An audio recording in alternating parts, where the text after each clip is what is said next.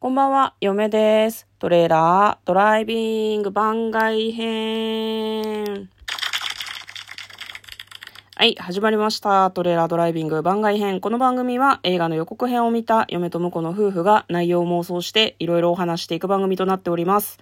運転中にお送りしているので安全運転でお願いします。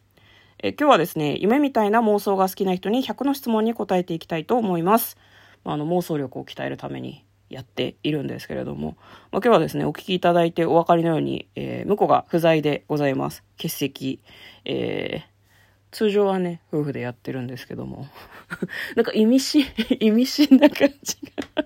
そう、今日はお休みですね。はい。えっ、と、今日は、えー第37問目。お母さんが実は宇宙人だったらどうする？うん、しょうがないんじゃないかなって嫁は思いますけどね。なんか、お母さん実は宇宙人だったのみたいなカミングアウトがあるってことなのかね。それとも、なんだろうな、お母さんから触手が出てるのを見ちゃうみたいな。なんかさ、どの時点から宇宙人かによらない？で、私を、こう、産んだ時点で宇宙人なんだとしたらいいけど、もともといたお母さんが途中で宇宙人になり変わってるとかだと、ちょっとなんか話変わってくるよね。あれだね、漫画のさ、寄生獣みたいじゃない？ね。なんか、そういうパターンだとちょっと嫌かな。だって、本当のお母さんみたいな話になってくるじゃん。うん。でもなんか、別にお母さんが宇宙人で、実はあんたハーフなのよっていう風になったら、宇宙人と？地球人の？え？っていう風になりそうじゃない？でもなんかそうね。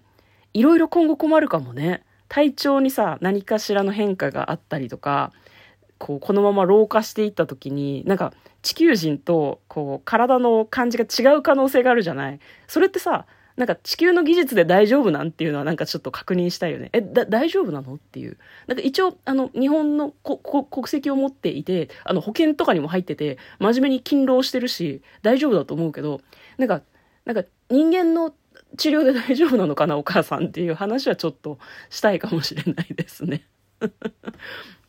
あとあれか、父親との馴れ初めとかもちょっと確認したいかなと思いますね。え、待って、私が聞いてるやつと違うってこと？それとも、父も、言い方悪いけど、騙されてたってこと？みたいな。宇宙人ね。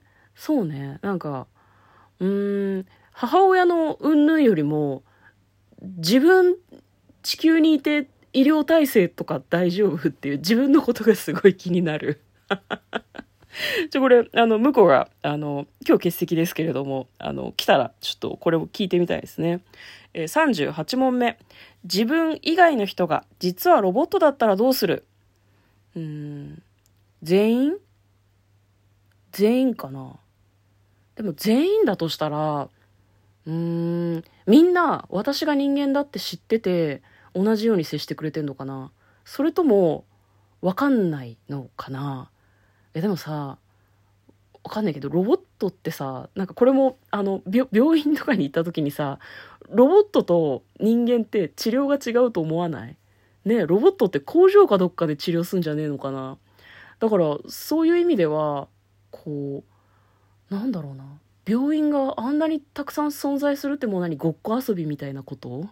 ロボットたちの？いや、なんか、うん、分かられていて生かされているんだとしたら、ちょっと今後が怖いですね。何かあった時に、あの人間を何々に使おうって思われたらなんかちょっと怖いことが起こりそうじゃない？もしくはあれなのかな？人類がもうすでに滅亡しているので、なんか私が天寿を全うするまでロボットたちが私に付き合ってくれてるみたいなこと？それはなんかすごいハートフルだね。映画にできそうじゃない？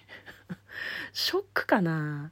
なんかでも仮にそうなんだとしたら、私に気づかせないでほしいですね、それを。私があの、あの、うん、わかんない。どういう風に死ぬのか現状わかんないですけど、それまではロボットの皆さんにはお付き合いいただいて、なんかね、あの、一緒に人生やってこうみたいな。人生生活なんか私の人生のために申し訳ないけど、あの、もうしばらくお付き合いくださいみたいな気持ちになるかもしれないですね。なんか、周りが全員でしょ？うん、一部だけロボットとかならなんかまだわかるけど、全員ってことは、もうなんか、なんだろうな。何かしら意味があって私は生かされているのだと思うので、なんかそんなに思うところはないですね。ただなんか途中でカミングアウトしたりとか、途中で全員壊れたりとかするのはマジでやめてほしいですね。びっくりしちゃいそうじゃん。え、なにこれから先私どうしていったらいいの？っていうふうに思っちゃいそうなんで、あの、よろしくお願いしますっていう気持ち。えー、39問目。友達が脱皮してるの見たらどうする？見間違いかなって思うと思う。脱皮かっていう。いや、見間違いだなっていう。白昼夢的なって思って忘れると思います。そうね。友達でしょ？友達ね。お母さんが宇宙人よりは恐怖を感じるかもしれない。脱皮かって思って。脱皮ねって、人間って脱皮しねえからな。うん、でも、どのくらいの歴の友達かによるよね。なんか会って3日とかの友達だったらわかんない。この後私頭から食べられちゃうかもって思うかもしれないし、会ってて、ねだって10年来の友達とかだったらさ、なんか、わかんない。そなんかね、あの、急に食べられちゃうとか、なんか恐ろしいことをしてこない有効な人間関係、人間じゃないかもしれないもんな、脱皮してるから。わかんない。でも脱皮する人間もいるかもしれないもんね。何とも言えない。だから自分と違うからといって、うん、あの、阻害、阻害というか、迫害というか、なんか、こう、壁を作るのは違うとは思うけど、さすがに、脱皮してたら、ちょっと自分の命大丈夫かなと思うかもね。その歴の長さによっては。